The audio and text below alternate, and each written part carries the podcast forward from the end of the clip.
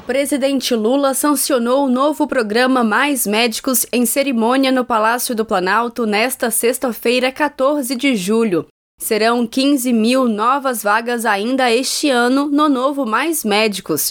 A medida garantirá acesso à saúde para mais de 96 milhões de brasileiros e brasileiras.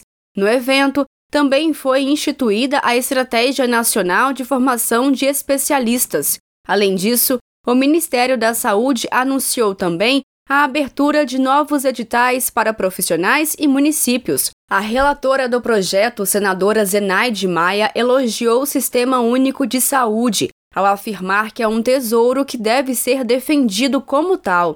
Para Zenaide, o SUS possui estruturas preciosas que precisam e merecem ser reforçadas que colocam o ser humano no centro e em primeiro lugar. Que um atendimento médico humanizado faz toda a diferença em uma comunidade. Que uma atenção primária robusta evita sim o agravamento das doenças, reduz internações, diminui a mortalidade infantil e, sobretudo, também é uma forma de o Estado dizer que enxerga respeita e reconhece a cidadania que é de todos e de cada um, independente do local em que ele mora, porque saúde é um direito porque médico não deve ser para poucos, médico é para ser para todos. É isso que queremos e hoje nas e hoje na sanção do novo mais temos certeza que estamos no caminho certo. Em um passado não tão distante, só quem tinha direito de virar doutor, médico e engenheiro era filho de rico que estudava em escola particular, lembrou o ministro da Educação Camilo Santana. Santana destacou ainda que o cenário mudou graças às políticas dos governos do presidente Lula e da presidenta Dilma. E foi preciso um presidente que não tem diploma universitário.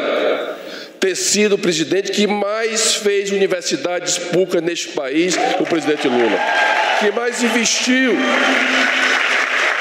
Foi através do ProUni, foi através do FIES, foi através da lei de cotas, que hoje a gente permite ver filho de operários, filho de pedreiros, filho de secretárias domésticas poderem virar médicas, virarem doutores nesse país. A ministra da Saúde, Nízia Trindade, afirmou que o Mais Médicos é um programa para a dignidade da saúde da população e tem uma associação com Bolsa Família para superar a situação de pobreza do país. Nós tivemos, com o edital de 5.900 vagas, 34 mil médicos inscritos, o que é um recorde de inscrições.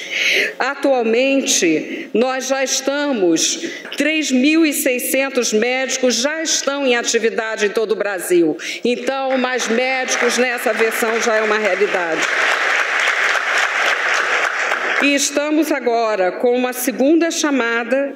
É, outros 1.200 médicos estão fazendo todo o processo de acolhimento, como é determinado pela lei do Mais Médicos. Estamos também agora com um novo edital de coparticipação com os municípios. Mais de 2.600 municípios aderiram a esse edital, mostrando a importância que tem o Mais Médicos para os prefeitos e, sobretudo, para a sociedade brasileira. Em seu discurso, o presidente Lula lembrou de como foi a criação do Mais Médicos ao afirmar que não imaginava que o programa pudesse ser extinto, como aconteceu no governo anterior. A volta do Mais Médico é como se a gente tivesse plantado uma jabuticabeira, tivesse passado alguém quando os galhos estivessem, repete, jabuticaba balançado, caiu toda a jabuticaba e nós agora estamos anunciando que nós estamos recolocando cada jabuticaba no seu lugar para que a sociedade brasileira possa degustar.